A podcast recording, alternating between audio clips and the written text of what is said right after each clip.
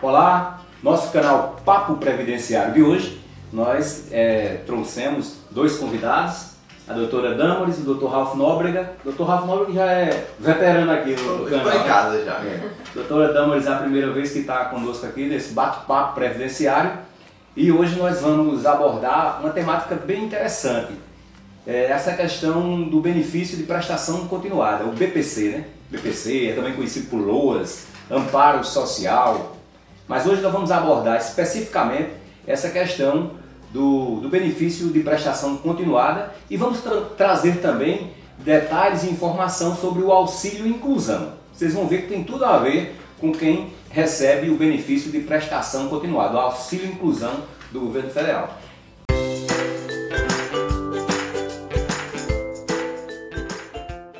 Estas e outras é, temáticas nós vamos abordar com os nossos convidados de hoje aqui. Fique conosco aí que são é, importantes conteúdos né, que vamos veicular.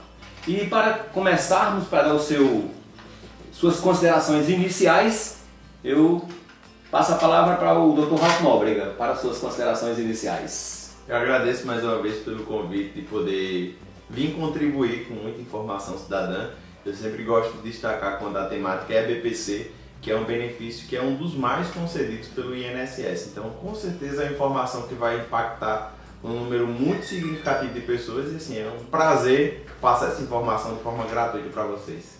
Da última vez que você esteve aqui conosco, aí tá, tocamos numa temática e acabei relembrando a, as atividades dele de vaqueiro, né? Pois é. Homem do campo, também, Luiz Campesinas. Não sei, mas agora é, é, a temática de hoje é para deficiências. Deficiência você não tem. Não, tenho não. Só se... Amém. É. Eu pensei que numa subida daquela, daquele boi Nelore, se ele tem dado. Pois é, então. Se, se ele tem dado um, um coice, é que fala. coice, coice é cavalo, rapaz. Mas enfim, hoje a temática é outra, né? É verdade. Mas é bom todos os vaqueiros do Brasil assistirem, porque uma queda de um cavalo. É. A pessoa pode ficar com uma deficiência. Pode ficar com uma deficiência. É mesmo, tem a ver. Daqui a pouco a gente vai tratar desse assunto. Vamos abrir agora também a palavra para a doutora Damaris. Prazer tê-la aqui conosco. O prazer é totalmente meu, eu estou muito grata pelo convite. Né? A gente vai conversar um pouquinho sobre o BPC, que é um assunto muito interessante, que tem várias brechas né, importantes para o pessoal é, ter consciência para poder procurar né, o benefício. Vai ser muito legal essa conversa. Pronto. Ah, para começar, vamos iniciando, é, doutora Damaris, essa questão do BPC, só para as pessoas terem uma ideia, BPC mesmo, o que é que significa BPC? BPC é benefício de prestação continuada, né? Então é um benefício que, em tese, você vai receber é, vitalício, né? Para sempre. É claro que vai ter é, é um, um, benefício em dois em dois anos, vai acontecer uma análise do INSS para ver se a deficiência ainda continua, mas em tese é um benefício que você vai receber continuamente. E no caso desse BPC, é preciso contribuir? Não, porque em tese o BPC é um benefício assistencial, né? diferente da aposentadoria que é um benefício previdenciário.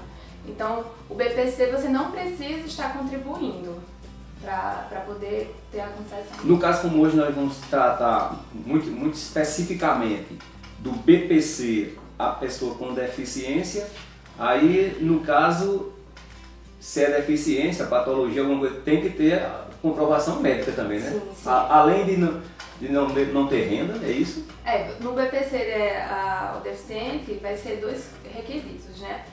O da deficiência comprovado, né? Vai ter que dar os laudos, vai ter que ter lá a CID, tudo certinho, mas também tem que ter é, é a vulnerabilidade econômica, né? Socioeconômica é, que vai ser o requisito da renda.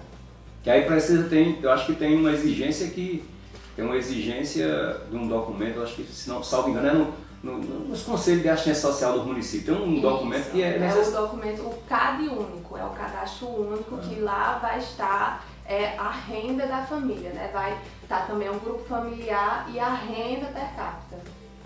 Renda per capita. Falar em renda per capita, vou até aproveitar, já que você falou em renda per capita, a, a essa, existe uma legislação, né, uma lei que rege essa questão do, do, do amparo social. Né?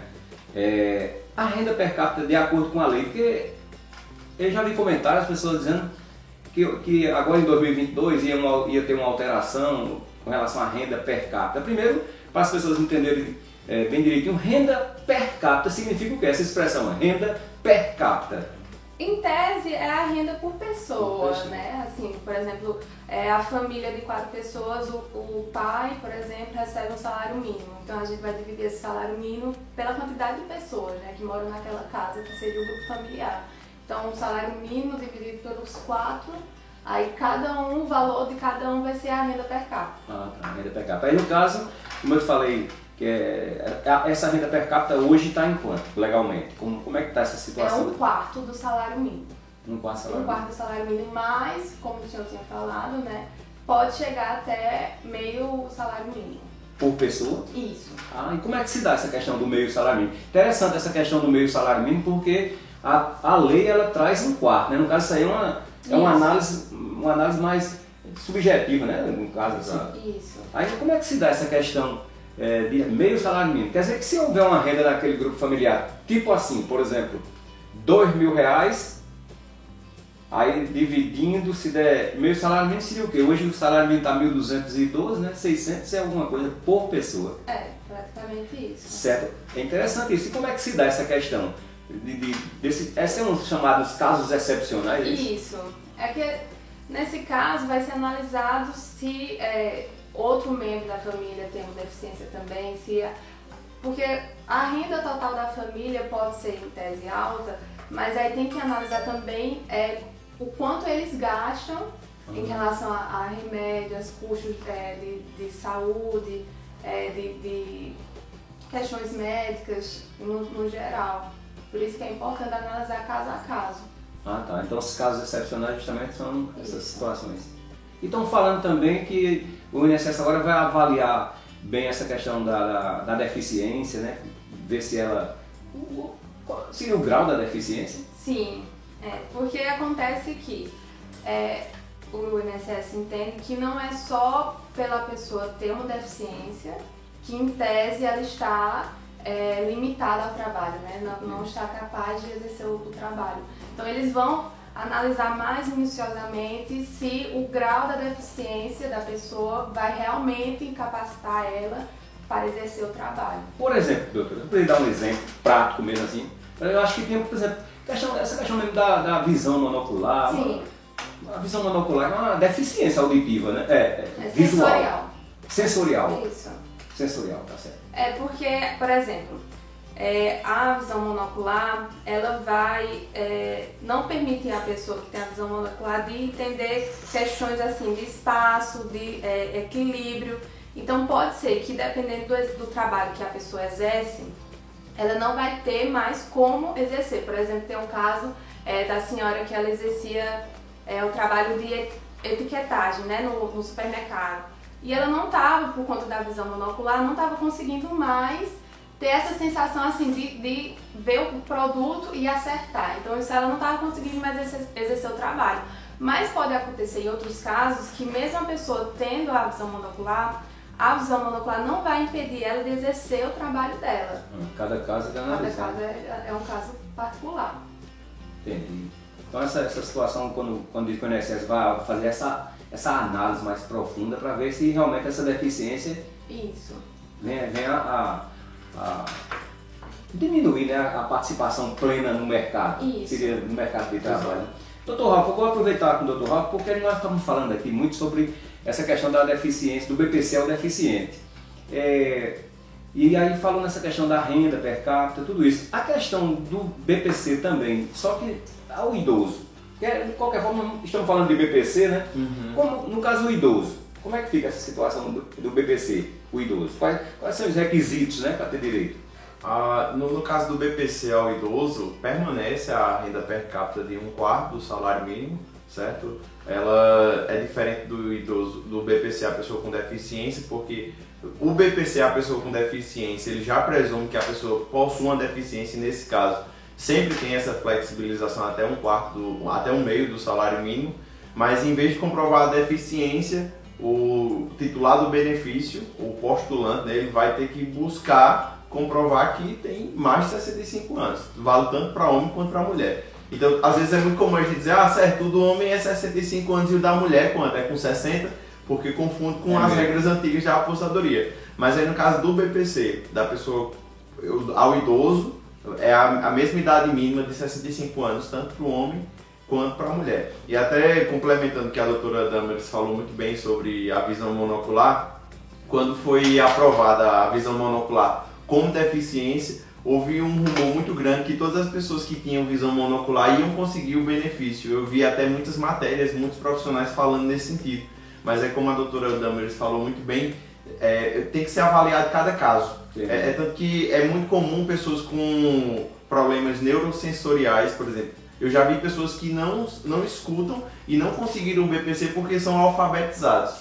Então, assim, não basta você ter aquela deficiência. Se você for surdo, mas for alfabetizado, a, a jurisprudência ela entende que você é capaz de ser inserido no meio social. Então, não é a deficiência em si, é se você tem dificuldade. Eu já vi, eu já tive casos de pessoas que eram, todos os dois eram surdos, mas um conseguiu benefício e o outro não. Um, porque era analfabeto, não conseguia sequer se comunicar, e o outro, como frequentou escola especial desde criança, não conseguiu o benefício. Porque o juiz disse, não, você vai conseguir ser inserido em qualquer meio de, de trabalho, inclusive tem cotas para deficientes. Agora, eu, uma coisa que às vezes me chama a atenção nesse caso do PPC, porque diz assim, se, é, se as condições que deram origem ao benefício forem é, não existirem mais, o benefício ele poderá ser cessado.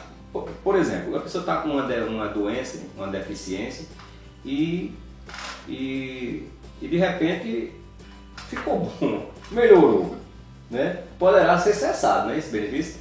Aí eu, fico, aí eu me pergunto o seguinte, a pessoa, no caso do, do amparo ao idoso, é, completa 65 anos, aí recebe por 2, 3 anos, já está com 68 anos. As condições que deram origem, uma das condições foi a idade, né? No caso do ao idoso, tem como, tem como cessar o benefício? Tem. E quais seriam as condições que surgiriam o cara já com 68 anos, já há 3 anos que recebe o, o, o, o amparo social e cessar? É, é, muito interessante esse questionamento, porque assim, tem alguns casos que até deficiente mesmo, a gente vê o pessoal indignado. Se eu cortaram meu benefício, o que é um milagre, eu fiquei bom. Teve um, um rapaz que ele era cego e ele entrou em contato comigo e fez aquilo é um bando de palhaço, estou achando que é um milagre que eu voltei a enxergar. Só que aí tem outro critério que esse de fato pode sofrer alterações, que é a renda do grupo familiar. Nesse caso mesmo do, do rapaz que não enxergava, ele abriu uma microempresa no nome dele. Aí o INSS constatou renda e automaticamente contou o benefício. Então no caso do idoso, por mais que a, a, idade ele não vá diminuir, é o caso de Jeremy Butler, mas por, por mais que a idade não vá diminuir, mas a, o coeficiente do, da renda per capita ele pode ser alterado. Basta você ter renda, basta você é, abrir uma empresa em seu nome, que aí vai ser constatado e o benefício vai ser contado. Então é sempre ficar em, em, assim, antenado na renda per capita, que essa pode ser alterada. Eu lembrei um exemplo agora também, você falou aí é, nessa situação da renda, eu lembrei um exemplo seguinte. Um casal lá teve um filho e esse filho tem é, síndrome de Down, esse filho. E um outro casal também, eu já até falei isso em outro vídeo, um outro casal teve, tiveram um filho também com síndrome de Down. Teve uma dessas filhas desse, desse casal que o filho conseguiu o benefício, e o outro com o mesmo problema de síndrome de Down, mas não conseguiu. Né? Aí, aí fica a, a pergunta, mas os dois, o, esse, o filho desse casal tinha síndrome de Down e conseguiu, o filho desse outro casal tinha síndrome de Down e não conseguiu. Mas foi justamente a questão da renda. Da renda porque tem um desses casais aí, por exemplo, um desses casais o pai da criança era um médico. Aí a renda, é, é obviamente isso que o doutor Ralf estava falando, né, doutor? Exato. A questão da renda per capita, tem que observar bem isso. Por falar em renda per capita, e, por falar em renda, inclusive, houve uma, uma, uma, o governo federal, né? Ele agora passou a, a, também dar o direito de um, de um benefício que é o auxílio inclusão. Auxílio inclusão. Tá certo?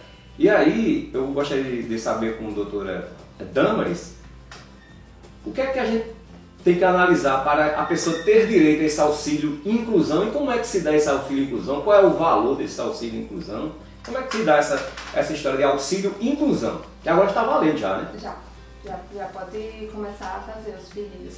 O auxílio inclusão, ele vai é, se basear é, que a pessoa ela recebeu, recebeu ou recebe nesse prazo de 5 anos o BPC. Ah, peraí, só um...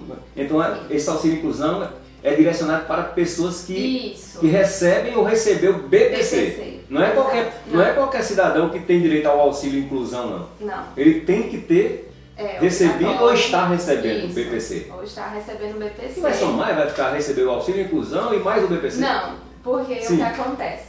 É, digamos que eu, por exemplo, estou recebendo o BPC e comecei a trabalhar, né? Carteira assinada. Ah, tá. Então, o que acontece? O auxílio inclusão, ele vai ser concedido para as pessoas que é, recebem ou recebiam o BPC no prazo de 5 anos e que estão, começaram a trabalhar de carteira assinada. Qualquer valor que ele ganhar lá. Não, até dois salários mínimos. Ah, tá. Isso, dois salários mínimos. E o valor do auxílio inclusão vai ser a metade do valor do BPC, do salário mínimo. Então, só pra- 50%. Só para contextualizar, exemplificando aqui, doutora. Sim, É, vamos admitir que a pessoa está recebendo lá o BPC, o benefício de prestação continuada, e como você falou, conseguiu um, um emprego, uma empresa X aí. E nessa empresa aí ele recebe, tipo assim, vamos dizer, dois mil reais salário, dois mil reais de carteira assinada. certo. Nestes casos aí, vai ter direito então. Vai. Porque você falou que era até dois salários mínimos. Dois salários mínimos hoje dá 2.400 e alguma coisa. Então, se a, se a pessoa foi contratada por uma empresa, carteira assinada recebendo dois mil reais. Aí como é? Vai receber esses dois mil e também esse auxílio inclusão? Isso, vai juntar os dois, o auxílio inclusão e o salário.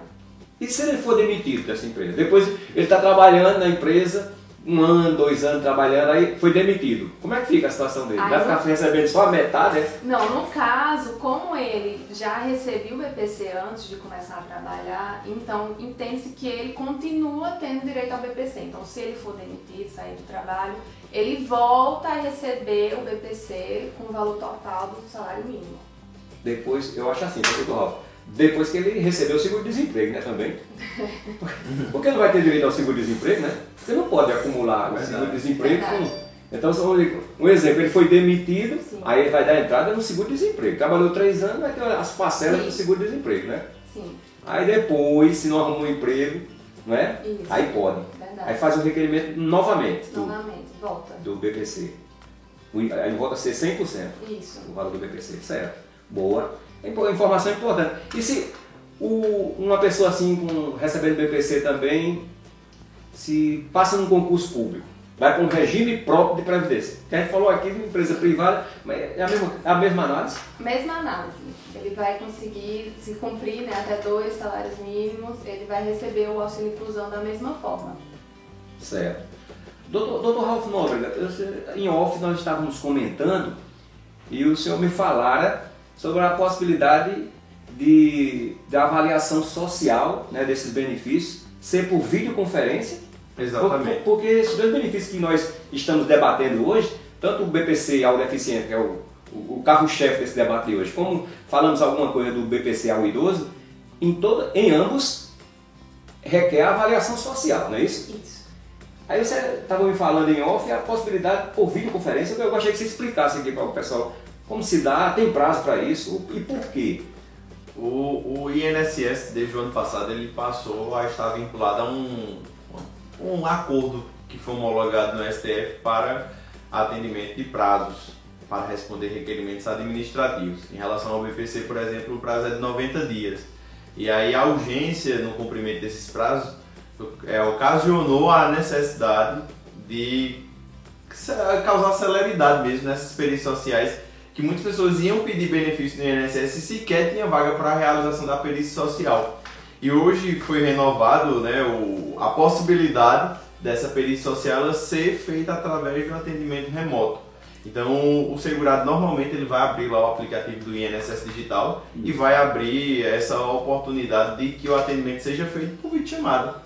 Videochamada, o, Tem a ver com essa Covid, essas coisas aí? também, é, inclusive, esse prazo foi prorrogado, né? É uma medida que já existia desde o ano passado Ah, tá. para não sobrestar todos os processos, para não causar um impacto muito grande, porque imagina só, no meio do cenário de pandemia, o segurado sem poder fazer a perícia social do BPC, inclusive essa medida, já que o assunto hoje é pessoas com deficiência, ela também foi estendida para a aposentadoria por tempo de contribuição das pessoas com deficiência. Então, hoje é possível você já fazer o atendimento, o, agendamento através do aplicativo para que o atendimento seja feito de forma virtual. E aí, caso haja necessidade de apresentação de algum documento, ele vai ser apresentado através do aplicativo do INSS. E é uma medida muito boa porque a- ajuda a desafogar, né? A gente vê que há uma onda muito grande de benefícios que ficam represados no INSS devido à grande quantidade e o pouco número de servidores. No caso da aposentadoria por deficiência, como você falou, nesse caso aí é um benefício previdenciário mesmo, uma aposentadoria, né? Então a Exatamente. pessoa tem que ter contribuído,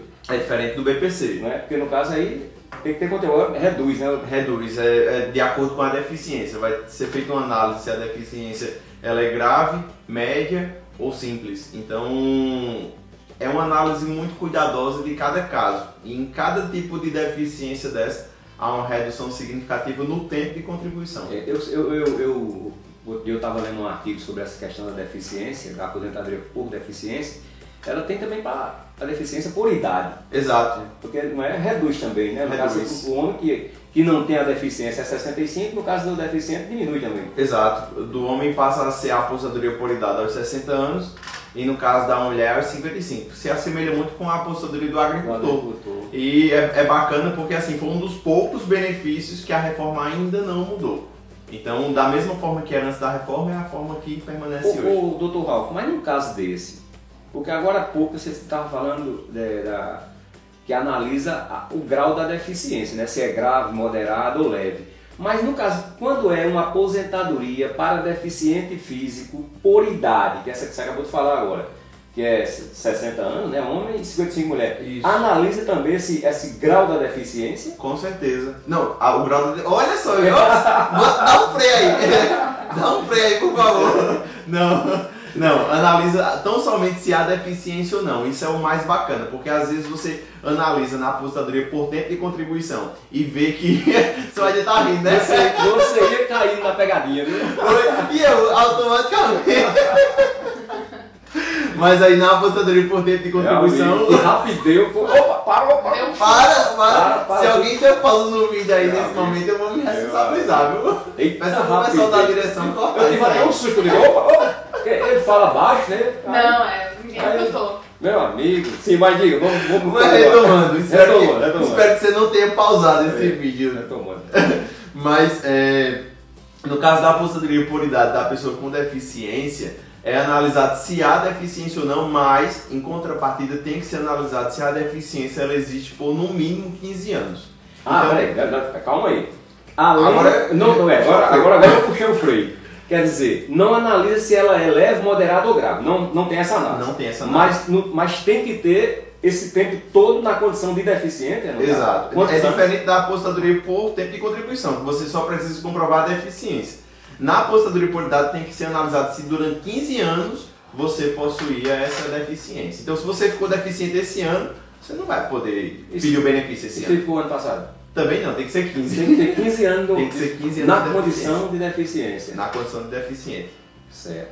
Contextualizar também aqui, já que é o benefício também, é, doutora Damaris, o, o caso da aposentadoria mesmo, porque ele falou aqui a aposentadoria do deficiente físico, mas quando é a aposentadoria mesmo, aquela chamava antigamente aposentadoria por invalidez, né, que hoje chama, como? Hoje tem outra nomenclatura, é É por incapacidade permanente. por incapacidade permanente. Muito bem, doutora. Ainda bem que tem aqui os experts no assunto. Pronto.